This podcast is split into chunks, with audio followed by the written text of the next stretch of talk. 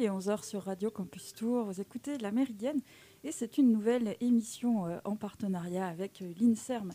Alors peut-être que, auditeurs, auditrices, vous connaissez Marie Curie, mais ce n'est pas la seule femme euh, de science. Et j'ai le plaisir aujourd'hui justement d'avoir dans ce studio trois femmes qui travaillent dans plusieurs unités INSERM. Alors bonjour Audrey Mélé. Bonjour. Alors vous, vous êtes technicienne de recherche dans l'unité Ischemia, est-ce que c'est bien ça? C'est tout à fait ça. Bonjour euh, Leslie Guillon. Bonjour. Alors vous travaillez euh, dans l'unité de recherche Mavive et euh, vous êtes professeur ou hospitalo-universitaire. Quel est exactement le... Eh bien c'est les deux, tout à fait. Enseignant-chercheur à l'université et professeur à la faculté de médecine et au CHU de Tours. Merci. Et Marianne Latinus, bonjour. Bonjour. Vous êtes chargée de recherche INSERM à l'unité iBrain, imagerie et cerveau laboratoire qui d'ailleurs a, changé de nom, je crois. Oui, maintenant, depuis janvier 2024, ça s'appelle Imaging Brain and Neuropsychiatry. Oui, c'est ça. Merci à vous euh, d'être venu dans, dans, cette émission. Alors, euh, voilà, on nous a passé commande d'une émission sur les femmes euh, de science. Alors, peut-être un, tour de table, si vous le, le, souhaitez, mesdames, sur le, euh, sur votre parcours professionnel. Est-ce que vous voudriez rappeler à nos auditeurs et auditrices quelles ont été les étapes majeures dans votre parcours jusqu'à devenir technicienne de recherche ou chercheuse euh, aujourd'hui? Euh, Comment avez-vous choisi votre domaine de compétences? Est-ce que vous rêviez de travailler de la recherche quand vous étiez enfant? Est-ce que vous aviez des modèles de femmes de science autour de vous? Euh, oui, alors moi j'ai fait un parcours euh, d'étudiante en médecine et effectivement je suis venue en médecine pour faire de la recherche euh, initialement. Alors peut-être pas depuis toute petite fille, mais en tout cas depuis adolescente, la recherche biomédicale m'intéressait beaucoup et je suis passée par les étapes de la faculté de médecine et un parcours recherche, master 2 et, et doctorat en épidémiologie clinique. Et alors pourquoi l'épidémiologie? Eh bien parce que j'aimais beaucoup, une fois que je suis rentrée en médecine, j'ai euh, beaucoup aimé euh, les maladies infectieuses, les maladies transmissibles, et donc euh, savoir travailler sur ce champ-là et pouvoir accompagner leur surveillance. Et puis, et, puis, et puis je rêvais déjà de pandémie, en fait, qui finalement m'est arrivée en 2020. Oui, justement, peut-être que vous voudriez dire un mot là-dessus, que, comment vous avez travaillé pendant cette pandémie à Mavive on a beaucoup travaillé à, Mavive pendant la pandémie. Effectivement, Mavive, c'est plutôt euh, virus du VIH et des hépatites et il a fallu un peu euh, se réorienter euh, pour participer aux évolutions scientifiques. Alors moi, je suis pas du tout sur le champ de la biologie, donc moi j'étais plutôt sur le versant CHU et pilotage de crise avec euh, la cellule de crise hospitalière, euh, les données, euh, l'administration des, des, fameuses données d'incidence, de prévalence, de nombre de cas, de nombre de décès, etc. Mais avec les collègues de ma vie, il y a eu aussi beaucoup de travail sur le virus. Et alors, vous enseignez aussi en faculté de médecine, comme vous l'avez juste dit. Qu'est-ce que vous enseignez? Alors, j'enseigne à la fois les maladies transmissibles, l'épidémiologie et, euh, toute la prévention euh, de, ces pathologies-là en utilisant les outils de l'épidémiologie clinique. Merci. Je me tourne euh, vers Audrey. Oui. Alors, de mon côté, j'ai pas eu de modèle de, de femme dans les métiers de la science quand j'étais enfant. je crois qu'enfant, même, je ne savais même pas que ces métiers existaient. dans mon souvenir, j'ai toujours, enfin, j'aimais le fait d'inventer des choses, le fait d'aider. Donc je pense qu'on n'est pas tombé trop loin du coup au final. Euh, et ensuite, ouais, j'ai drivé mes études vers la biologie parce que c'est vraiment ce qui me passionnait. Euh, donc là-dessus, j'ai fait des études, donc j'ai été un petit peu en médecine, et puis finalement, euh, j'ai réorienté tout ça pour aller vers quelque chose qui était plus rapidement diplômant, on va dire, et plus technique. donc j'ai fait, à l'époque, c'était un DUT, génie biologique, ensuite une licence professionnelle. Et euh, donc j'ai beaucoup bougé, hein, Poitiers, Angers, Clermont-Ferrand. Et j'ai fini par avoir un, premier, enfin, un deuxième stage qui m'a amené en Angleterre, où là j'étais dans une unité de recherche, où j'ai pu vraiment voir ce qu'était la recherche. Et donc ça m'a encore euh, davantage passionné, vraiment. Euh, ensuite, j'ai été travailler à Quimper et c'est là où j'ai eu mon concours qui m'a amené à Tours, donc au laboratoire cellule dendritique et greffe dans un premier temps. En fait, le laboratoire est toujours le même, il a juste énormément évolué en 10 ans. Donc là, on est nouvellement, euh, fraîchement INSERM. Euh, voilà. Et, euh, donc il s'est énormément étoffé en 10 ans. Et du coup, de mon côté, mon propre travail s'est étoffé. j'ai gagné en responsabilité, je peux participer sur différents projets de recherche. Et là-dessus, d'ailleurs, je suis reconnaissante envers mon directeur actuel, le professeur Sébastien Roger, parce qu'il a, il a su m'accorder sa confiance pour me faire évoluer dans cette unité. Merci. Alors peut-être expliquer à nos auditeurs, c'est quoi le, travail de technicienne de recherche? Ah, Ça va dépendre, je pense, d'un laboratoire à l'autre quand même. mais globalement, on va être une aide technique euh, on va dire, sur tout ce, qui est, euh, tout ce qui est expérimentation, donc sur les protocoles, sur former euh, les étudiants aussi qui arrivent dans les laboratoires. et ensuite, il y a toute la partie qui va être plus... Il y a un petit côté administratif, il y a aussi un côté un peu maintenance pour les appareils, pour que tout fonctionne bien. voilà, et ensuite, il va y avoir des techniciens qui vont être plus dans des projets vraiment de recherche moi, je suis un peu un mélange de tout ça, en fait. Et alors, euh, quels appareils vous utilisez, par exemple, euh, à Ischemia? Euh, Il y en a un petit paquet quand même. mais appareils qu'on utilise et dont on s'occupe vraiment, je peux citer le, cytomètre en flux, trieur également. on va avoir, on a une ultracentrifugation qui nous permet d'isoler des, des nanovésicules. On va avoir un NTA, nanoparticules analyseur en fait pour voir, euh, euh, pouvoir euh, voir la taille, la quantité de ces nanovésicules. on va avoir de quoi travailler en hypoxie, en ischémie, donc en privant les cellules d'oxygène, de nutriments. Donc ça, c'est des hôtes un peu particulières qui permettent ce travail. voilà, des microscopes à fluorescence. on a un beau panel faire toute la liste peut-être. Voilà, on peut toujours venir voir. Hein. J'essaie de caser un reportage, on sait jamais. ça marche. Mais donc ça veut dire que c'est un métier où il faut se former euh, constamment à de nouvelles euh, techniques. Complètement. Et c'est un des trucs que je trouve passionnant d'ailleurs, de pouvoir être euh, sans cesse en train d'apprendre de nouvelles choses. Il faut être très curieux.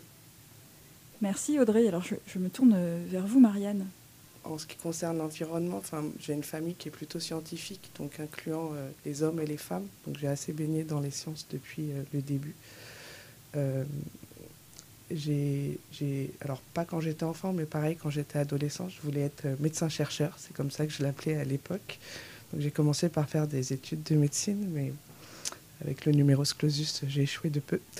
Et donc après, je me suis orientée vers la recherche et j'ai fait un doctorat de neurosciences doctorat de neurosciences. Et puis après, j'ai fait plusieurs post-doctorats à l'étranger et en France. Et j'ai finalement, j'ai eu mon concours pour être chercheur, parce qu'il faut passer un concours assez compétitif. Euh, je l'ai eu 12 ans après ma thèse. Et donc depuis que donc depuis, depuis j'ai été recrutée à l'INSERM euh, depuis 5 ans à peu près. Je m'intéresse aux neurosciences parce que euh, en fait j'aimerais j'ai enfin une des choses qui me motive depuis longtemps c'est d'essayer de comprendre en fait comment pourquoi on est qui on est.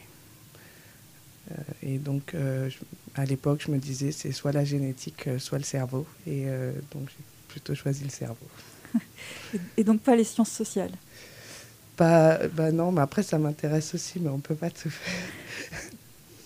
Et, alors justement, sur quels aspects de l'humain vous travaillez à, à iBrain bah Là, je travaille sur le développement en fait et du coup en particulier dans l'autisme, mais pour essayer de comprendre le développement de la perception, de la cognition, comment ça se met en place et qu'est-ce qui pourrait euh, se mettre en place différemment dans l'autisme, qu'est-ce qu'on pourrait aider pour que ça se développe euh, d'une façon plus adaptée à la société, mais pas que, pour voir comment on peut aménager aussi l'environnement, etc.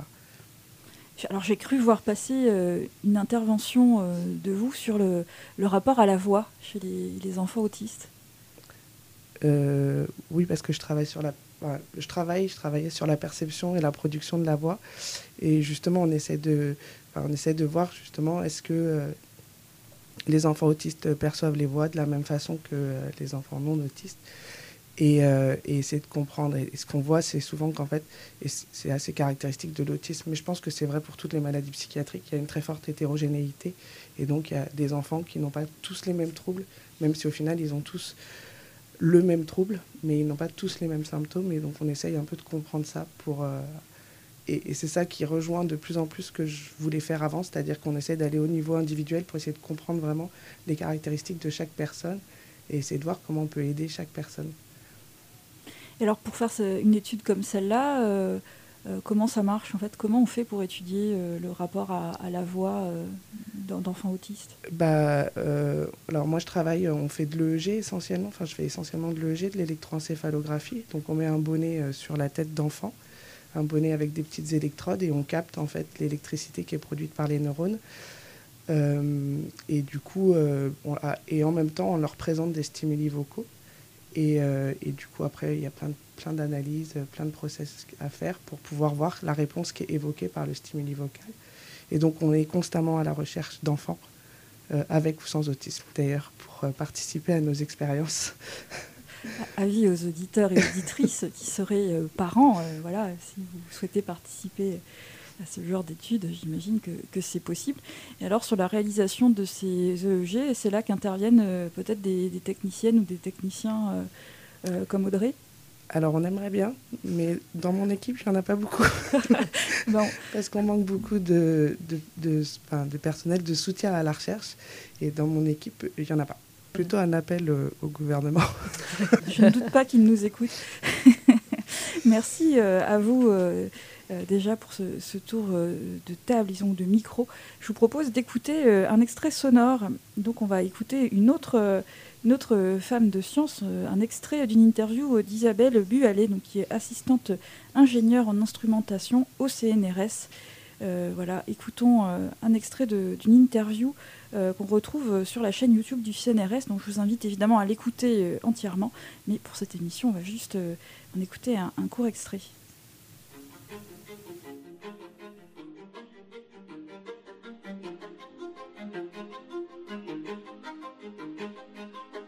Alors, je m'appelle Isabelle Bualet. Je suis responsable du service solaire du LESIA pour les observations systématiques de l'activité solaire. Alors, je suis arrivée euh, à l'Observatoire de Paris, PSL, euh, le 2 décembre 85. Je sortais du lycée Fresnel et je suis rentrée directement ici comme observatrice solaire.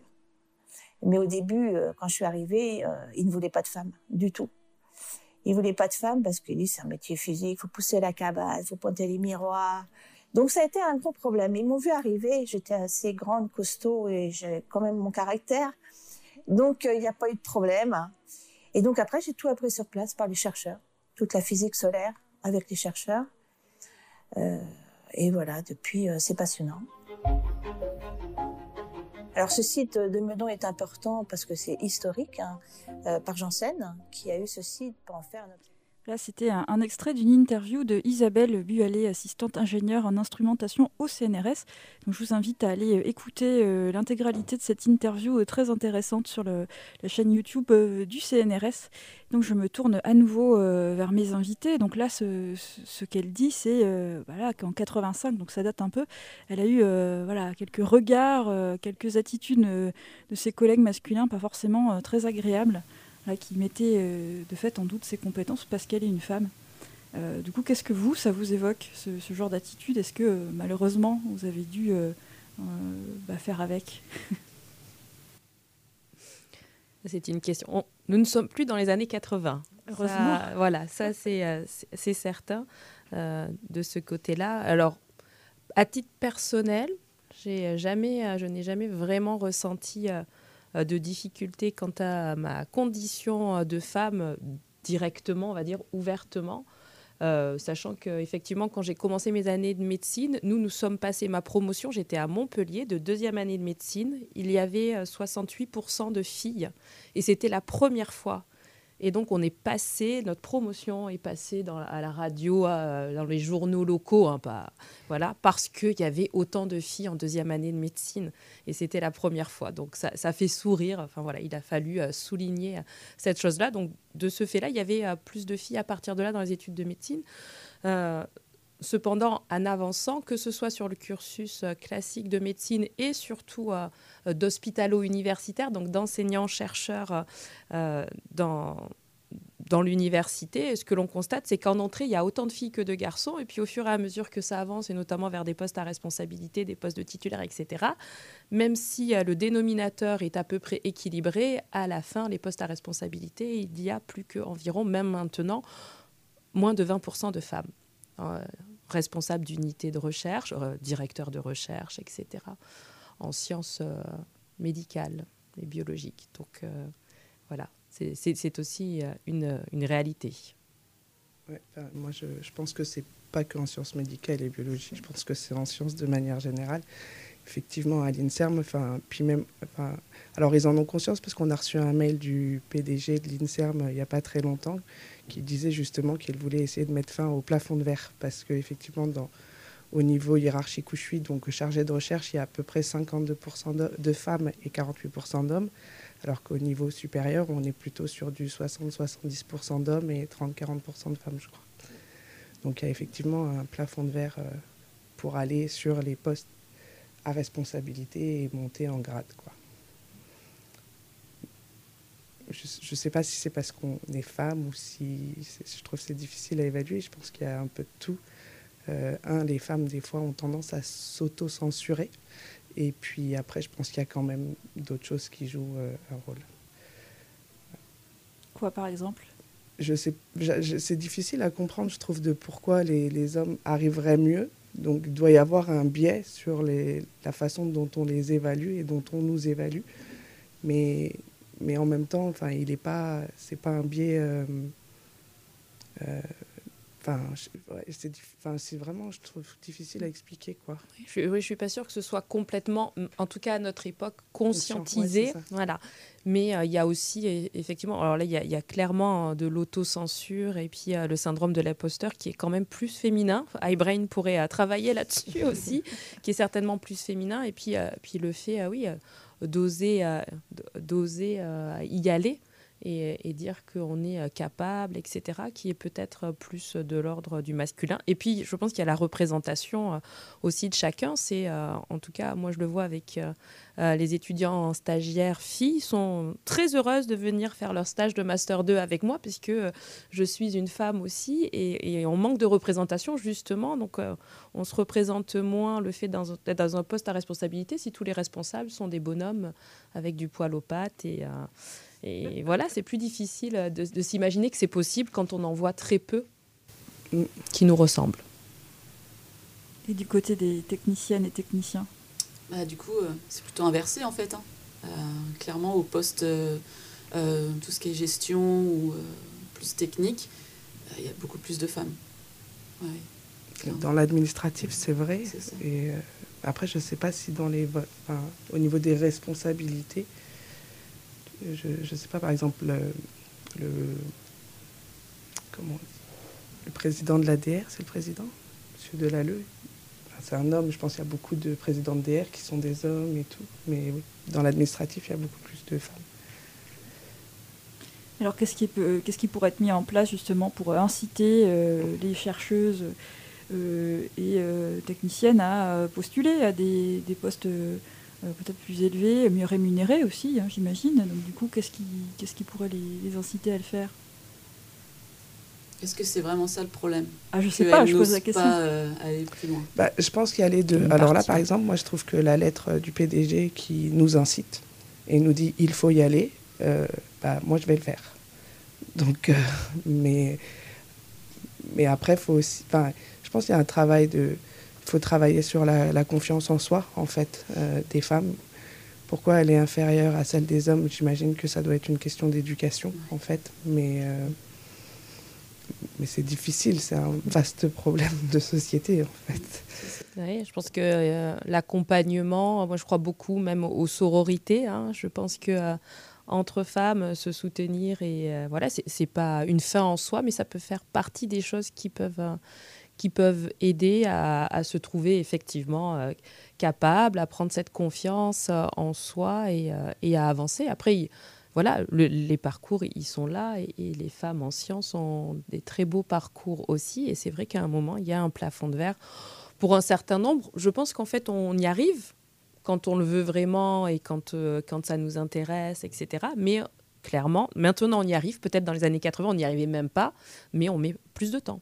Il y a oui, plus de ça, temps. Parce que je pense qu'à l'âge du recrutement pour euh, les chargés de recherche, je pense qu'il y a un an de différence. Les femmes sont un an plus vieilles en général que, que les hommes.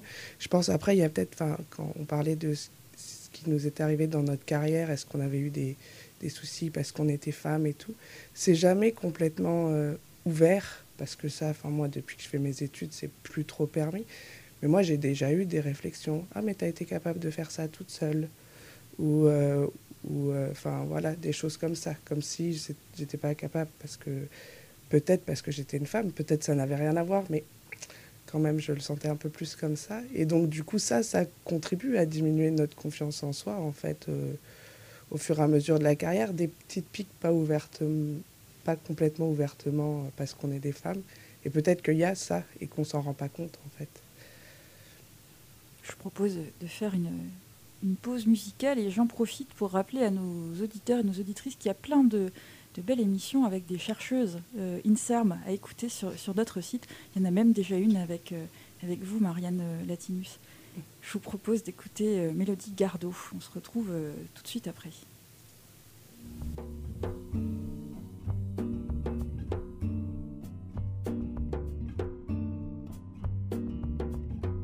Les étoiles, les étoiles, les étoiles. Dites-moi étoiles, pourquoi je vous regarde Les étoiles, les étoiles, les étoiles. Dites-moi étoiles qui vous regardera? Volato, lato, rato, lado. Les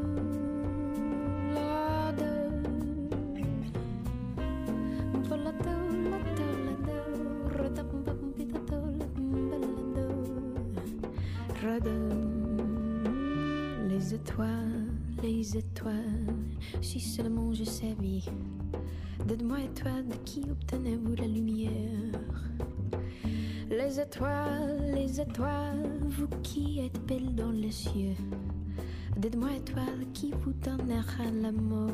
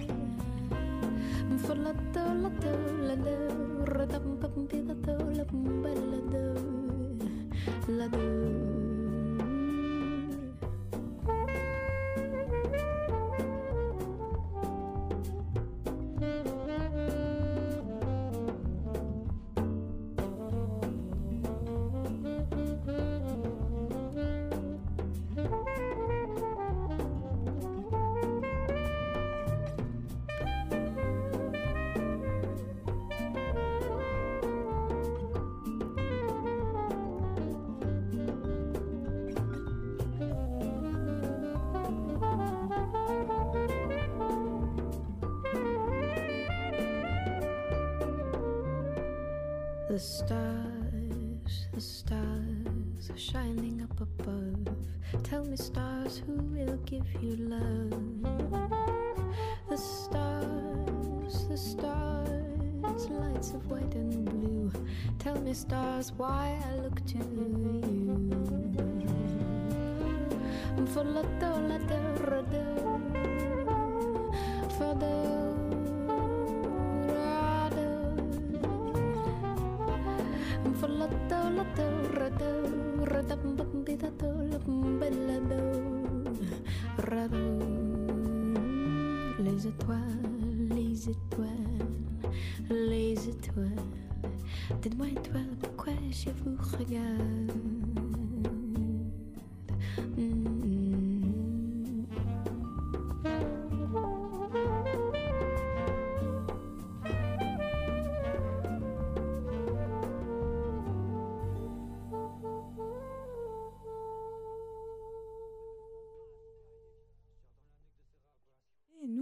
de retour dans la Méridienne. Je suis euh, toujours avec mes invités Audrey Hérault, voilà, qui représente ici l'unité Ischemia. Euh, Leslie euh, Guillon, c'est l'unité Mavive, et Marianne Latinus pour l'unité iBrain. Alors, Vous nous disiez tout à l'heure, Leslie, voilà, vous rappeliez de ces articles de presse avec des journalistes qui commentaient incroyable, autant de, de jeunes femmes en deuxième année de médecine. Ah là là, et s'il y avait plus d'hommes dans les médecins, quelle horreur. Donc là, peut-être qu'il y a un travail à faire du côté des, médias aussi sur les représentations des femmes en sciences, peut-être dans tous les, autres domaines. Qu'est-ce que vous aimeriez dire justement aux, journalistes? Profitez-en sur cette façon de traiter l'information, euh, peut-être une insistance parfois un peu lourde sur euh, Ah, le prix Nobel est une femme incroyable. Qu'est-ce que, qu'est-ce que vous aimeriez dire?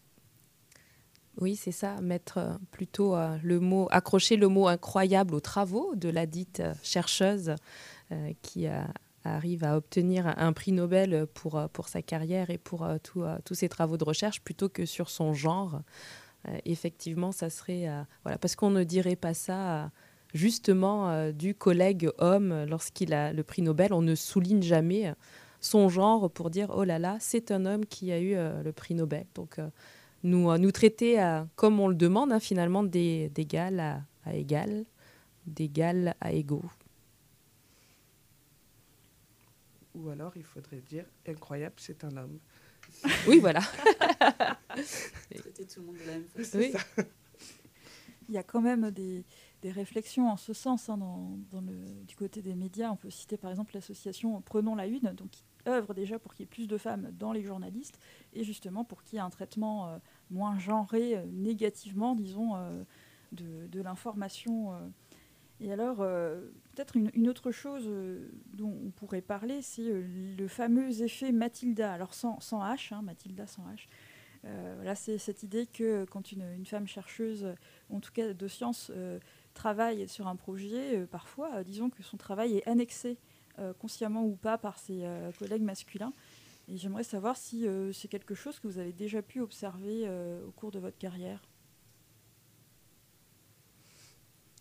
Alors moi, à titre personnel, réellement, euh, j'ai réfléchi à cette question. Non, je ne crois pas. Je pense que, alors je parle peut-être pas pour l'ensemble de, de l'INSERM, mais c'est maintenant des, il y a quand même des règles de travaux, d'associations qui permettent à, chacun d'avoir sa place. Après, effectivement, lorsque c'est des avancées majeures, malheureusement, je n'ai pas eu encore cette chance-là d'avoir une avancée majeure qui va entraîner euh, effectivement une grande distinction, un prix Nobel, etc. Bah, c'est souvent les, les responsables d'unité, quand on est parmi les académiques, qui vont prendre pour l'équipe le, euh, le prix, la distinction. Et, et comme on, on l'a évoqué précédemment, ce sont souvent les hommes qui sont porteurs euh, des différentes unités. Et donc, on peut avoir euh, ce prisme-là. Mais à titre personnel, non, j'ai jamais été Mathildée.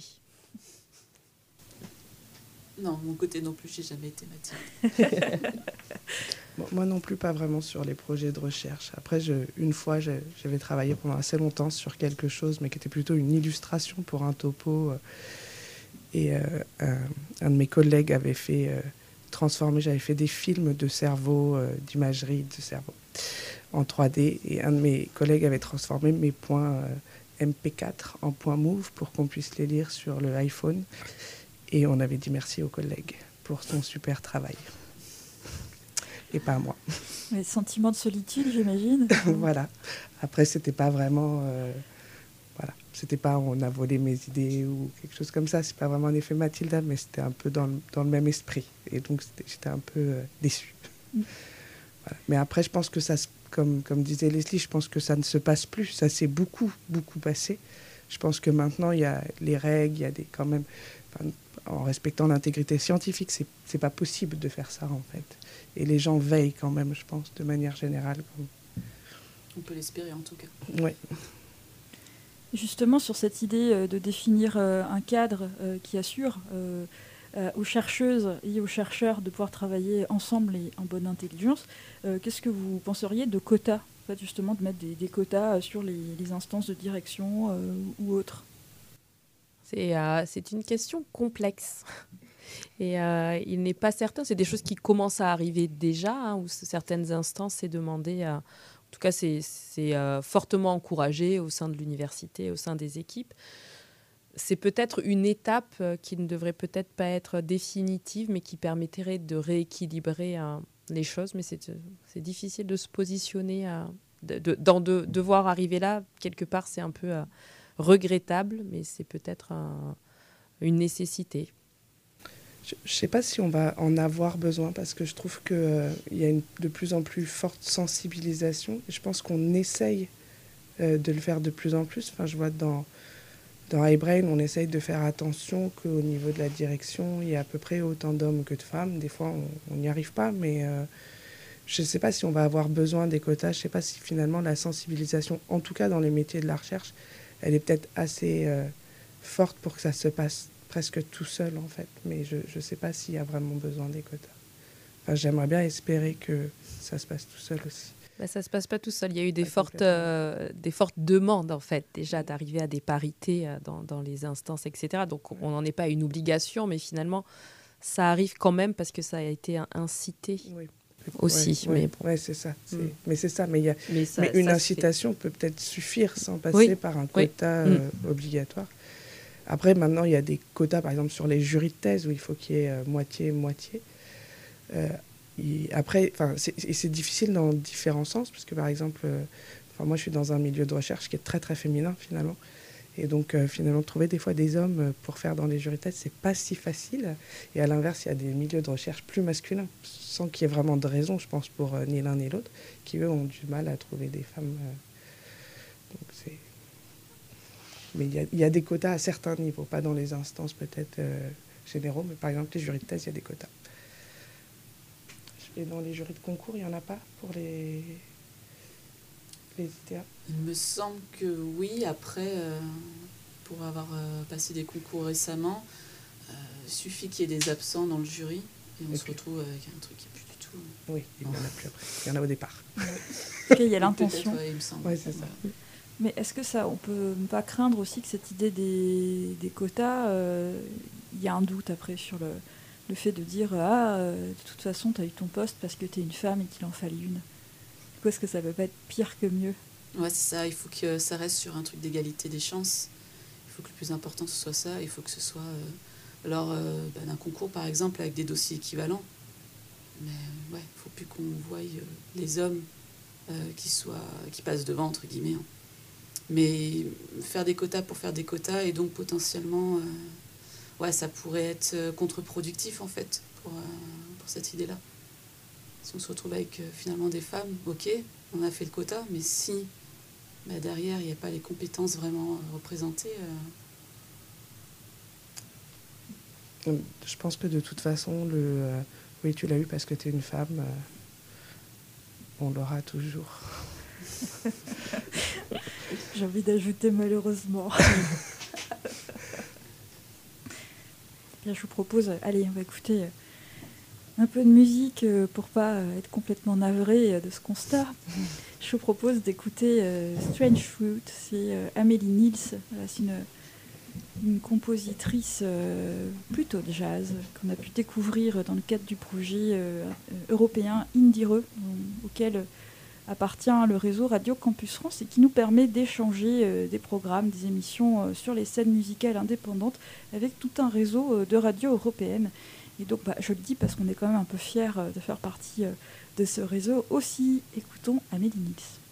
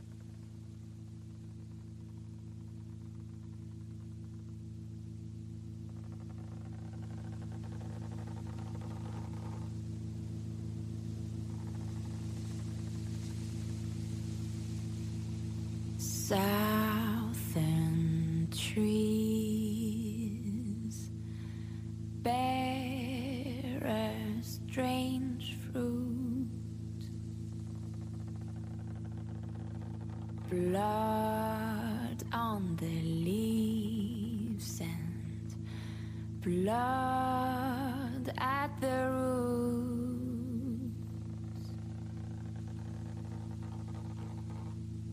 black bodies swinging in the southern breeze. strange fruit hanging from the poplar tree.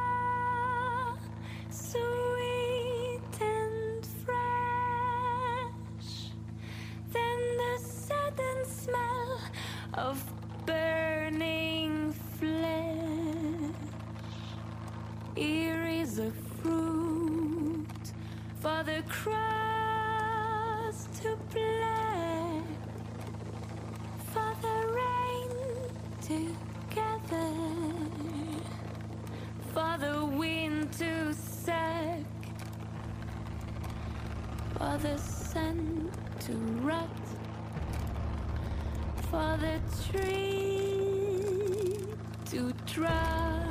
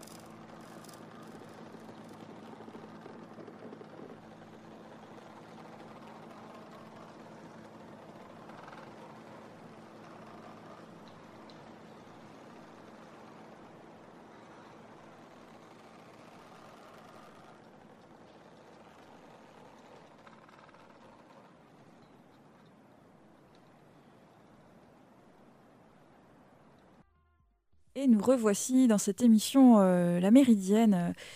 Alors, euh, poursuivons cet échange sur être une femme et euh, œuvrer dans les sciences. Quand même, comment ça se passe quand on, on a le, le souhait d'avoir des enfants? Parce que vous nous expliquiez, bah voilà, on met plus de temps euh, à atteindre certains postes à, à responsabilité, on met plus de temps à avoir certaines promotions, euh, on passe euh, par plusieurs euh, euh, post-doc. Euh, du coup, comment on, on essaie de se faire, euh, disons, est-ce qu'on peut se faire un, un plan de carrière, de se dire, bah tiens, euh, là, j'ai tant d'années euh, avant tel poste, du coup, comment on fait si on, on souhaite avoir des enfants? On vit au jour le jour. non, enfin moi j'ai, on a fait quand euh, c'était le moment, sans attendre d'avoir le poste et euh, en ne sachant pas si on avait un poste, euh, en ne sachant pas où on allait habiter quand le bébé serait né. Enfin, moi, voilà, mon bébé, la grossesse a commencé aux États-Unis, j'ai accouché en France et c'était pas prévu. Donc après, ça met un peu de d'épices dans la vie. c'est pas mal, mais c'est voilà, faut, être capable de, gérer l'incertitude et de pas savoir où on va parce que c'est vrai que moi pendant 12 ans, j'ai eu des contrats de 2, 3 ans renouvelés ou pas, où on sait pas, pas au même endroit. euh. donc euh, voilà, donc jusqu'à 39 ans, je ne savais pas si j'aurais euh, le métier que je veux faire quand j'étais grande. Quoi. C'est un problème de temps, mais Euh, Je suis tout à fait d'accord et, c'est ce que je dis euh, aux, jeunes euh, chercheuses au- autour de moi, qu'elles viennent de, de la filière euh, médicale ou de la filière euh, scientifique.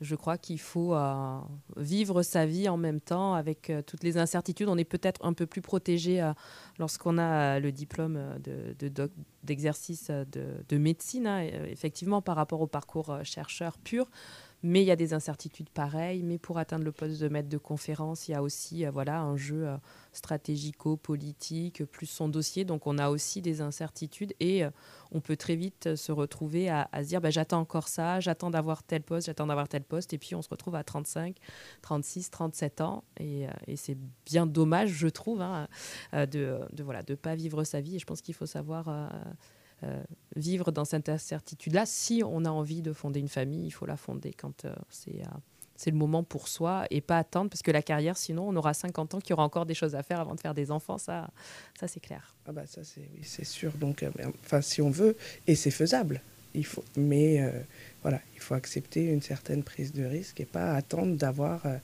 un job certain parce que ça, ça peut arriver beaucoup trop tard. Après, je pense, mais je n'ai pas de stats, je pense que dans la recherche, les gens font en général des enfants, en tout cas dans les carrières euh, purement académiques, font des enfants plus tard. Parce que justement, ils font les post-docs, ils font. Bah, déjà, la thèse, on a fini vers 27-28. Donc, euh, si on veut faire un post-doc et qu'on va partir à l'étranger, des fois, on attend un peu avant de faire un bébé. Euh, mais mais c'est bien aussi, ça nous maintient jeunes. Bah, moi, en tant que personnel technique, c'est vrai que j'ai pas du tout eu ce genre de questionnement. C'est... On n'a pas les mêmes enjeux derrière de carrière, de dossier, de... donc c'est plus simple, j'ai envie de dire, on se pose moins de questions si on s'en pose.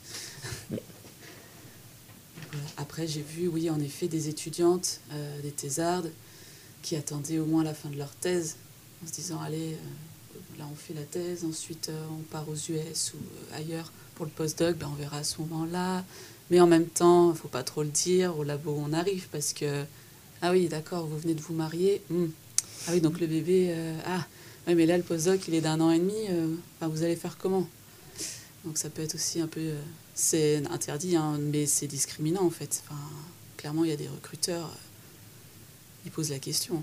Alors ça existe déjà, mais des systèmes de mentorat ou de, disons, de coaching euh, en direction des étudiantes et doctorantes euh, ou, étudiantes en, pourraient devenir techniciennes, est-ce que vous trouvez que c'est pertinent Et, d'ailleurs, est-ce que vous y participez ou est-ce que vous aimeriez participer euh, à ce, genre de choses? Oui, oui, ça, ça, se fait de façon informelle en fait. Euh, et, clairement, oui, euh, il y a des questionnements, mais qui sont des questionnements de femmes, hein, voilà, autour euh, effectivement de à quel moment on peut caser une grossesse dans tout ce parcours. effectivement, est-ce qu'on se dit après le master 2, est-ce qu'on se dit après la thèse de sciences, est-ce qu'on se dit après le, après le postdoc, etc. Et, il faut accompagner, donner l'exemple aussi. Moi, j'ai trois enfants que j'ai commencé relativement jeune finalement et que j'ai inséré là où je pouvais. Ils ont tous, j'ai été enceinte pour mes multiples thèses, mes multiples soutenances, passages devant les, conseils nationaux universitaires. Et ils sont, je crois qu'ils sont, qu'ils sont très heureux quand même. Et, euh, je crois qu'il ne faut pas s'empêcher à, aucun moment. Et c'est en donnant l'exemple et en accompagnant et en montrant que ça permet de se dire que oui, c'est possible. quoi. Je ne sais pas s'il faut un mentorat spécifique euh, pour les femmes. Je ne vois pas trop quelle forme ça pourrait prendre, etc. Je pense qu'effectivement, on le fait un petit peu dans les conversations euh, qu'on a tous les jours euh, avec nos doctorants, nos étudiants, en leur racontant notre parcours et en partageant nos expériences. Je pense que après elles sont capables.